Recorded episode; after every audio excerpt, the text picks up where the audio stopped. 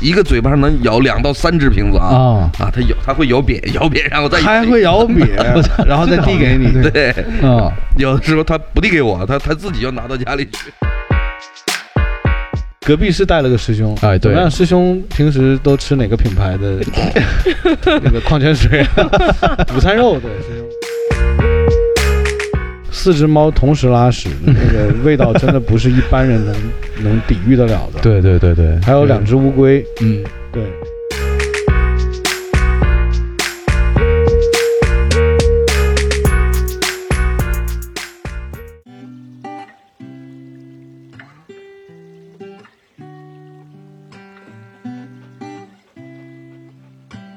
大家好，这里是色泽出品的《借酒行凶》，我是王子。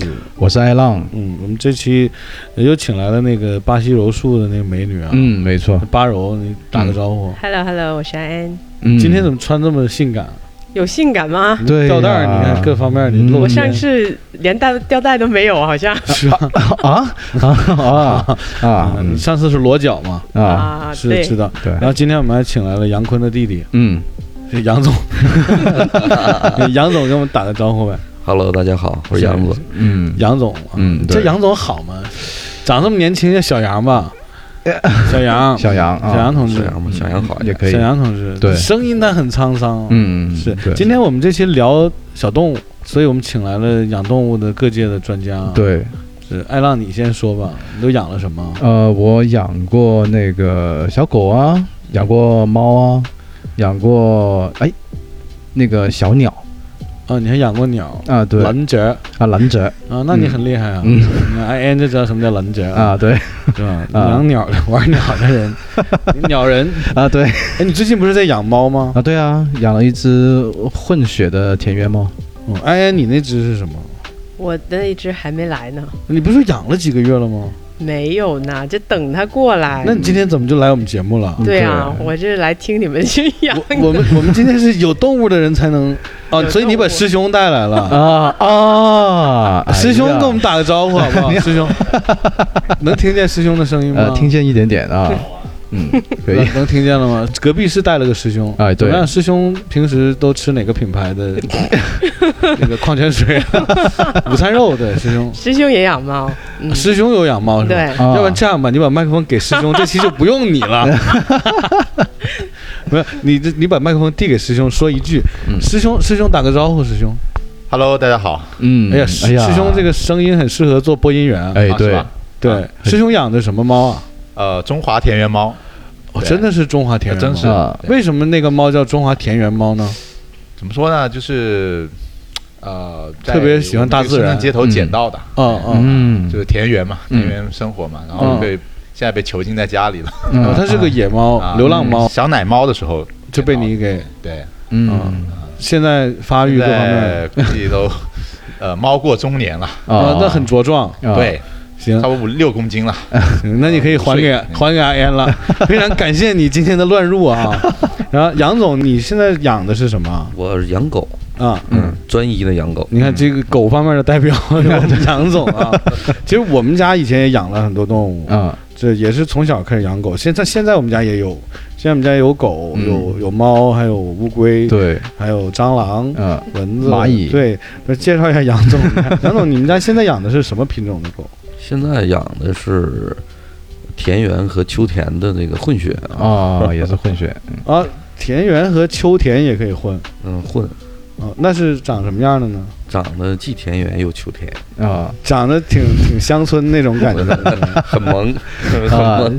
呃，现在就在养这只狗，呃，现在只剩一只了，嗯因为他的这个父亲啊，嗯在两年前的时候走了。就是我们今天后半部要聊的主角吗？呃，对，那个是他主角父亲，主角那是他父亲。哦哦，那他父辈的事儿我们往后拖一拖啊。对咱们先讲一下那个艾浪。嗯其实我们很多听众很关心艾浪的平日的生活，啊哎就一个这么爱浪的人，啊竟然能养猫啊！呃对啊你现在养那个猫最大的困扰是什么？呃就是每天早上七点半准时叫我起床啊，嗯，对啊，就拼命的叫啊，它叫你起来干嘛呢？没干嘛，就想看到人，嗯，然后喂它吃了点东西，然后我想进去睡觉，它继续叫，它拉屎吗？呃那拉肯定的要铲屎 吗？我意思是啊，，要要要，必须的，不是说养猫都要铲屎吗？呃对啊，铲屎官嘛，叫做嗯，那个我们师兄平时有铲屎吗？呃，专业的，非常专业。啊、讲一下你铲屎对的时候一般都用什么来堵住鼻子呢？都用什么堵着鼻子 啊？这个你这个鼻子啊，铲着铲着那个就失灵了，就就习惯了。坏死了啊，是吧？啊对对，就不用什么东西堵了。一开始是挺难受的，是吧？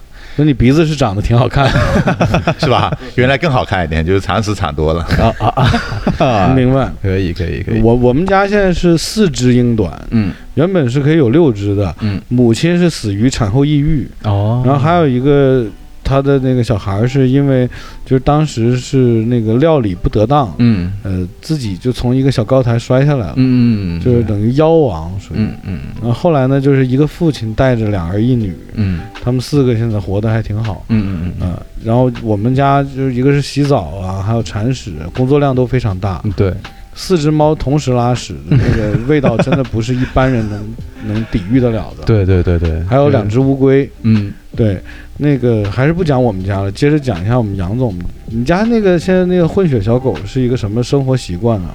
生活习惯呢，现在大多数时间都是睡嗯啊，很喜欢睡觉嗜睡，啊，从小就喜欢睡嗯啊。那狗每天活动的时间就很少，哦呃早上起来我起床的时候，嗯啊，他跟着我一块儿起床，因为他就睡在我旁边，我卧室床边又给他弄了一张小床，每天晚上跟我在那它不上上睡，床吗？呃，不上，就是你们这个啊它是很一个家规方面它的很问题。嗯、这个是被我父母和老婆强迫的家规啊。啊最早他父亲是跟我在床上睡的，嗯嗯我们家那只约克夏呢，就是非常愿意跟我一起睡，嗯而且是它必须身体是得挨着我的，嗯呃，所以我睡觉就不敢乱转身，我怕把它压 坏，就非常烦。而且我一天会遛五遍，嗯，就它只要想起来，它就会来找我。嗯我要不带它下去，它就开开始发抖，然后发出一些怪叫，嗯就会让你感觉它快不行了，嗯就必须得遛它。嗯呃因为遛它之后，我体重下降了二十斤，嗯这个挺好事儿，是对真的，也是从前年疫情起初，我们家保姆回不来，嗯原本保姆是负责遛狗嗯的，后来就是我负责 遛狗。但是保姆一天只遛三次，我一天嗯遛五次。对你们家那个狗要遛几次啊？我们家这狗一一天两到三次就可以了。是谁遛呢？我也是你我来负遛责管对是吧，嗯就在小区里。小区里它跟不跟其他狗打架呀？呃，现在这个它很老实，嗯它胆子很小，啊、就是经常被比它小体积小很多的狗，嗯嗯呃，吓得跑。这样的。对，我们家那狗是胆子非常大，专挑比它体积大的骂，对一看到大的它就要上，啊然后每次把我吓 得就，你懂我意思吗？懂懂阿安，你那要不然你也说两句吧？你看你来都来了，嗯讲一下你未来的那只宠物准备怎么养？我是在朋友那里，他有一天发了一个朋友圈，特别可爱，你朋友发了个朋友圈，特别可对对对然爱。后我啊就说对那你朋友挺可爱啊？，对啊 对啊 不，是你朋友发朋友圈发什么了就特别可爱？你这 个一只金渐层啊，金建建成成，北朝鲜是吧？嗯啊金渐层，对，啊对姓是金，对他也是老金家的。对。啊结果他说那只不行，一定是人家的了。啊然后，但是他刚刚生了一窝，所以我嗯就要了他一个崽，同意给你了吗？同意啦，嗯，必须同意。什么时候这个？他要等到三个月大才才能给我送过来。那啊就正好就是跟你新房子一起入伙。嗯哎，你新买完那个美大豪宅什么时候入 伙？啊！现现在还不知道呢，不是还得装修还得干嘛的吗？我们不是拉仇恨啊，那啊对个安安也是买了个新房子，，对很小啊，嗯很小很小，二十五平方。嗯哎，我说多了。多了说多了。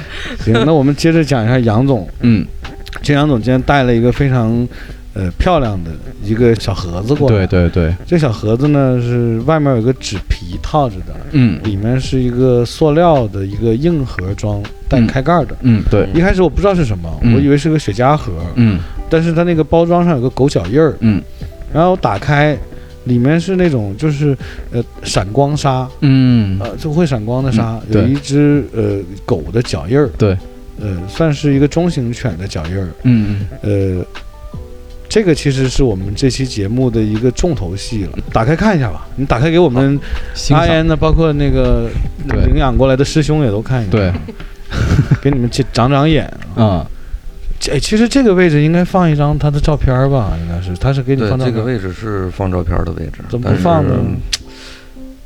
因为这个两年的时间，这个心理素质还没有锻炼的特别好嗯，我理解啊，对经常见到这照片儿，在看这脚印儿嗯嗯嗯，啊，这个是杨总的一只爱犬曾经留下的一只脚印，嗯也算是现在呃小杨同学吧，不要不要叫杨总了啊对 就是这小杨同学就是用来、呃怀念或者是想念他以前的这只爱犬的时候拿出来对看一看，对，但是没敢放照片的原因是因为确实怕触景伤情。嗯那杨总，讲讲你这只狗的故事吧。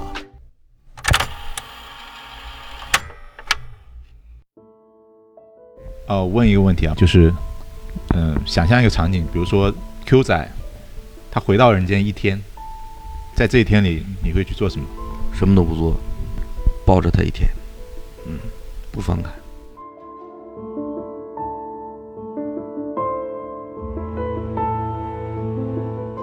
我来深圳也十几年了，呃，就是刚来那时候啊，创业，刚开始创的很成功，后来很快失败了，啊两年时间就是经历了这个人生的这个高峰跟低一个挺大的低谷。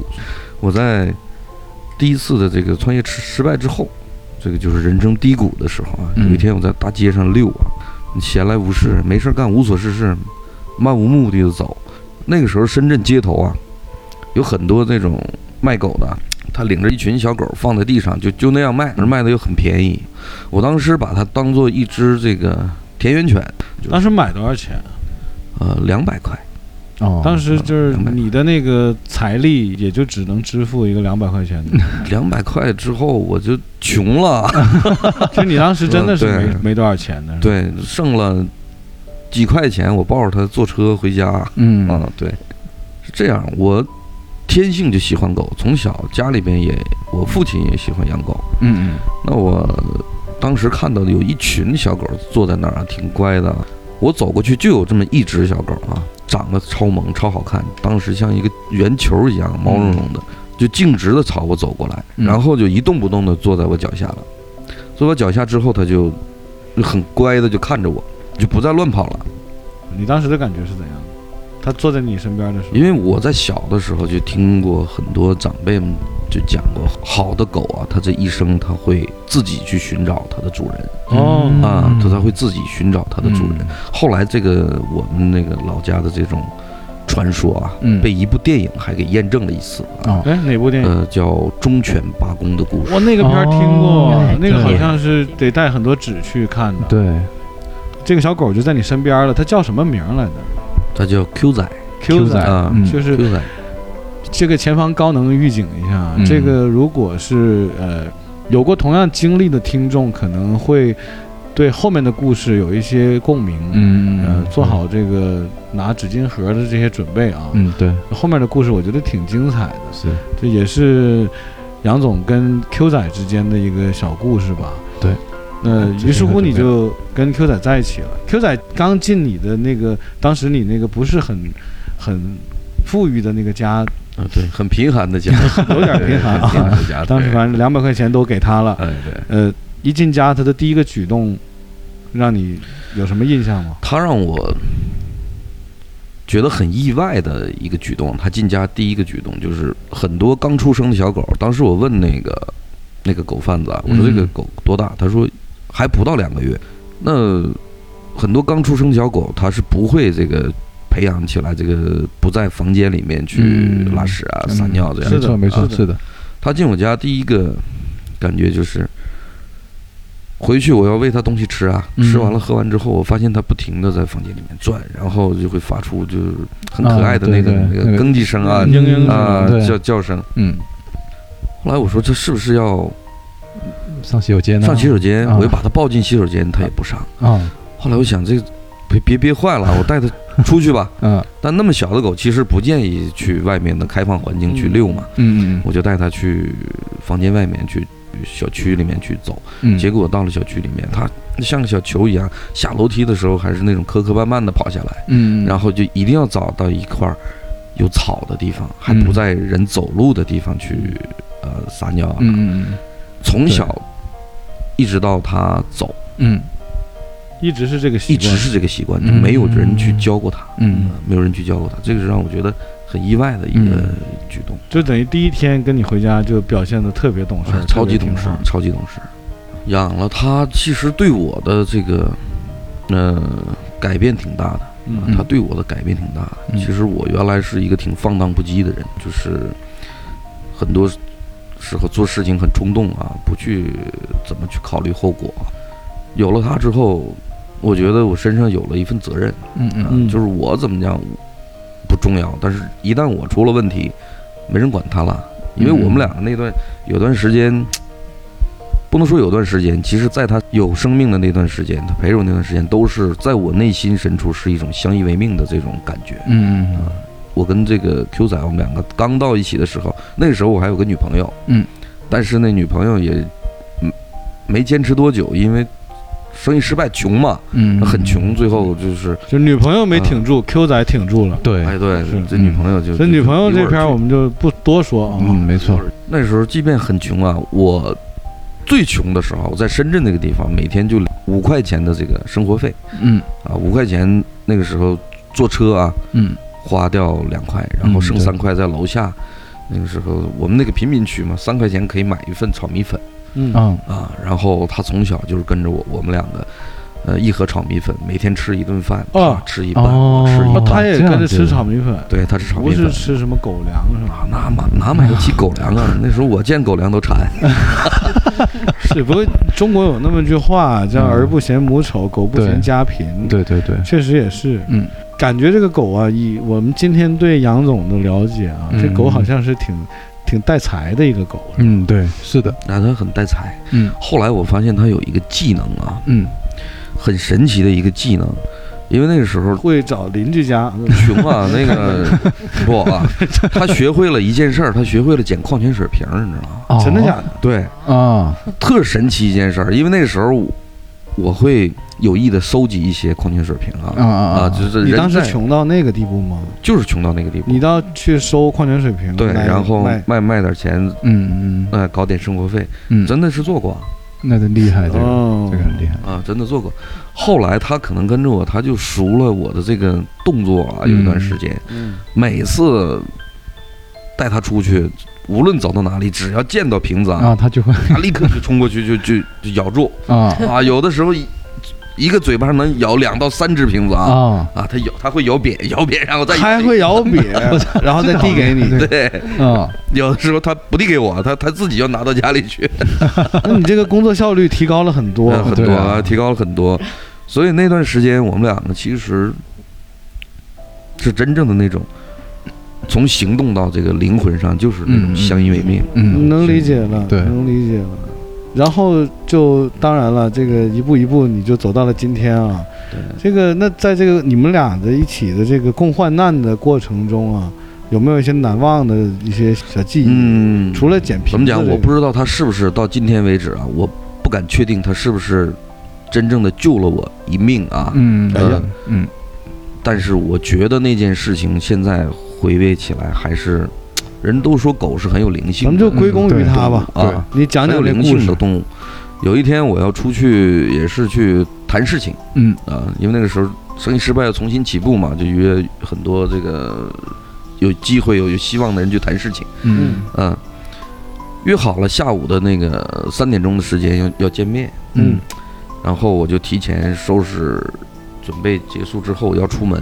我的狗是从来不会对我凶的啊，嗯，它是在它的一生当中只有那一次对我嗯特别的凶，哦就是甚至把它的牙齿都露出来，嗯啊守在门口不让我走。哦对，哦这么神奇就是我要出门它就凶我，我要出门它就凶我，啊嗯，就是不让走。嗯，后来我很生气，还打了他一打下了一下啊其实我舍不得打他，嗯打完他之后，每次我自己都很难过。嗯很自责。但那次真的就是打了他一下，嗯打了他一下，他就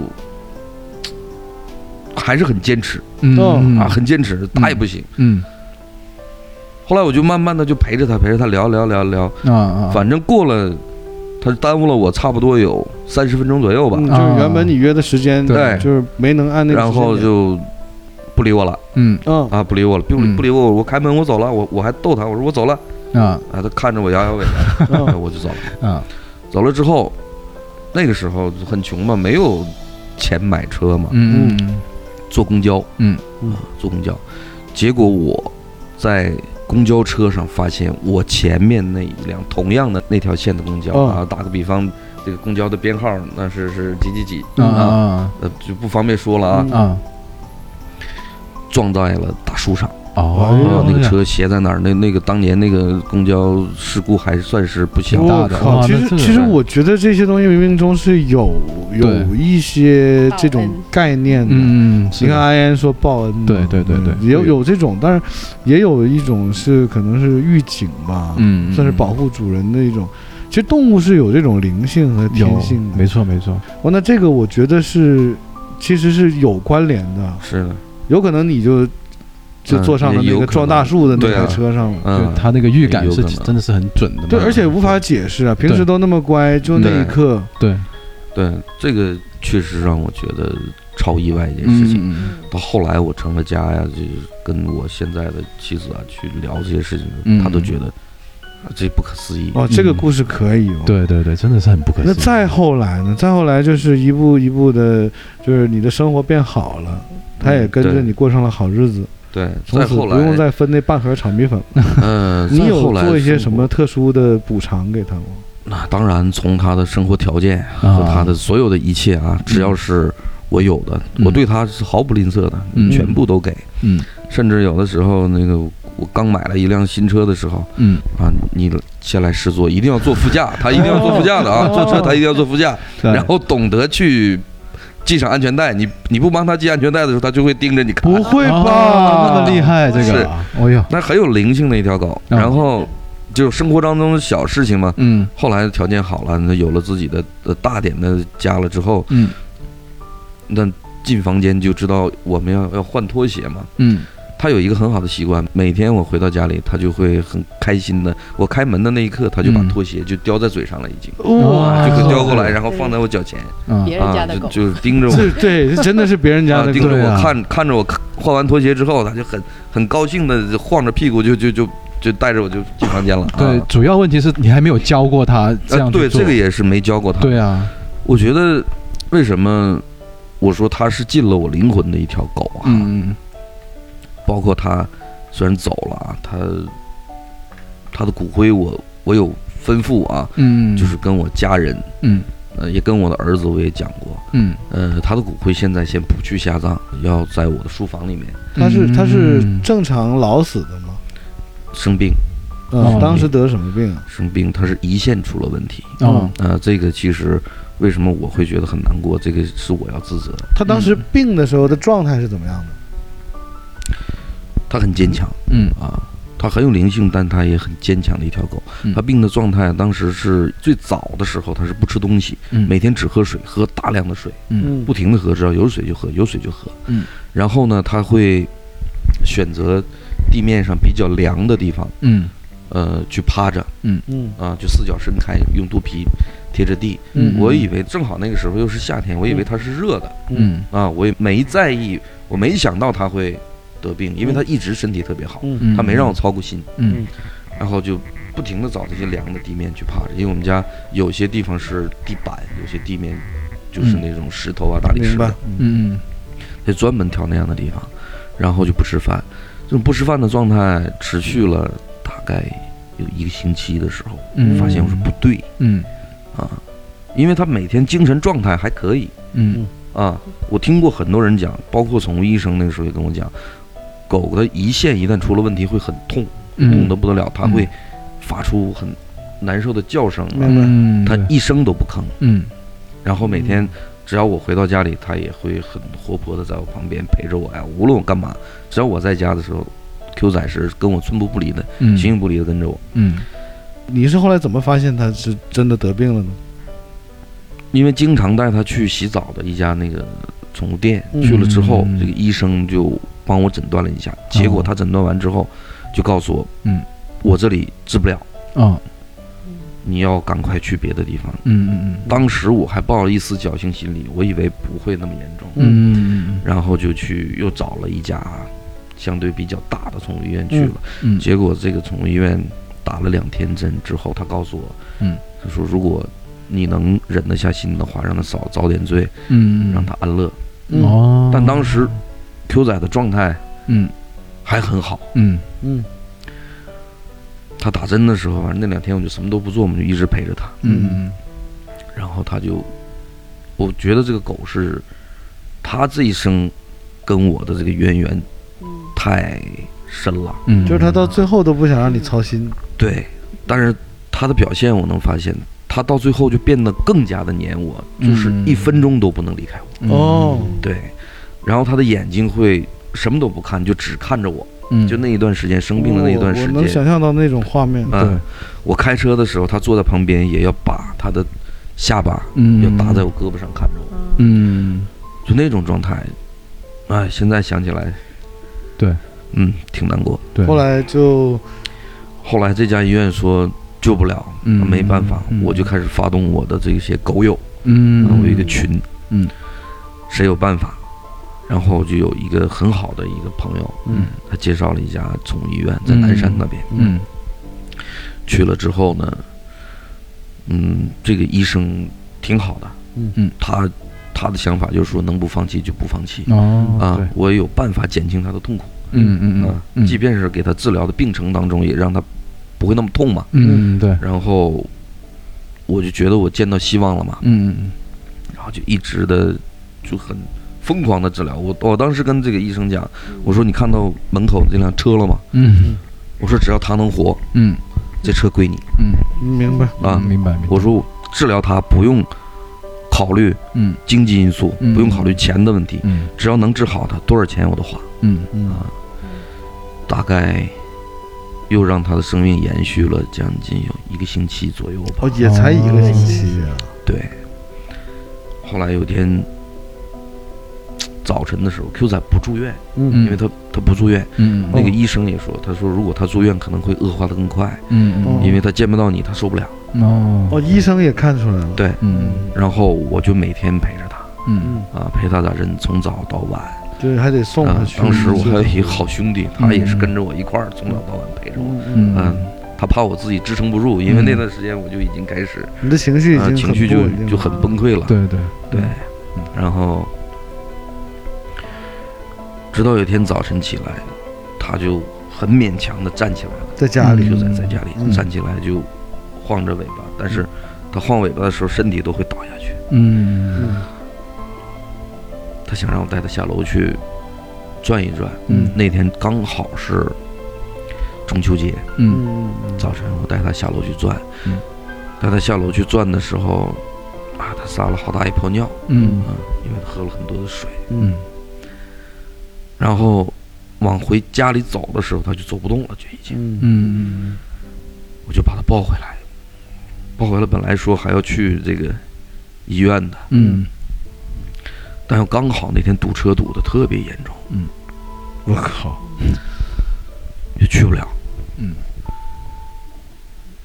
然后当时我也不知道怎么回事，就因为是我老婆开车，那个时候我已经没办法开车了，嗯我就不停的抱着他，嗯，我就说咱回家吧，我说别去了，嗯因为他已经两只手啊脚扎的都没有地方可扎了。嗯我那的血管都打不进去针了。嗯嗯然后我就抱他回家，嗯，抱他回家，我就想，他可能想休息休息。嗯结果这一天的时间，我就陪着他了。嗯，到晚上，因为家里人中秋节要吃团圆饭嘛，嗯在吃饭的时候，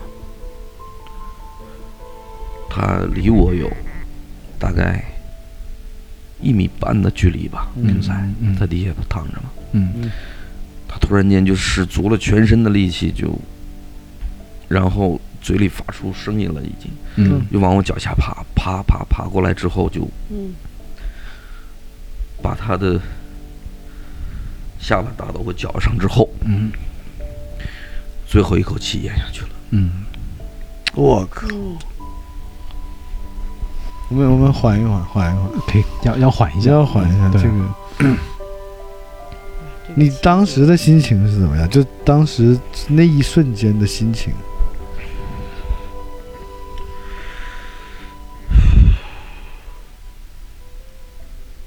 其实我一向是一个还算是挺刚强也挺冷静的人。嗯我那一瞬间，你知道，包括到现在啊，嗯嗯我发现我，我个人啊，有很多人说人会怕死，嗯嗯那一瞬间我觉得我不怕死了。嗯嗯嗯从今以后，可能我对死亡没有恐惧，甚至那一瞬间我挺期待着那一刻的，嗯嗯嗯因为确实有想跟他走的念头。嗯嗯，嗯，明白。你当时但是是算是崩溃了吗？还是崩溃了。你有什么具体的表现吗？当时你抱着他了，我连站起来力气都没有。我能理解那种感觉。嗯然后大喊，嗯，就是疯狂的叫。嗯嗯，嗯嗯，算嚎啕大哭。你知道，就是有一种感觉，像抱着死去的自己一样的感觉吗？嗯嗯，有一首歌叫《另一个我》嘛，嗯黄征唱那首歌嗯也是唱。其实如果从电影画面上，我就会闪回那个一起吃米粉的那个画面。哎，对我觉对，得确实，我能理解你说的那个死自己，就是其中一个自己死在自己脚下的那种对感嗯觉。就你对他的爱已经跟爱自己差不多了，应该这么理解。超过自己吧。嗯其实，如果说这个灵魂能够交换的话啊，嗯我宁愿用我的去换他的。就在那一刻，世界安静了。你是我的朋友，是另一个我。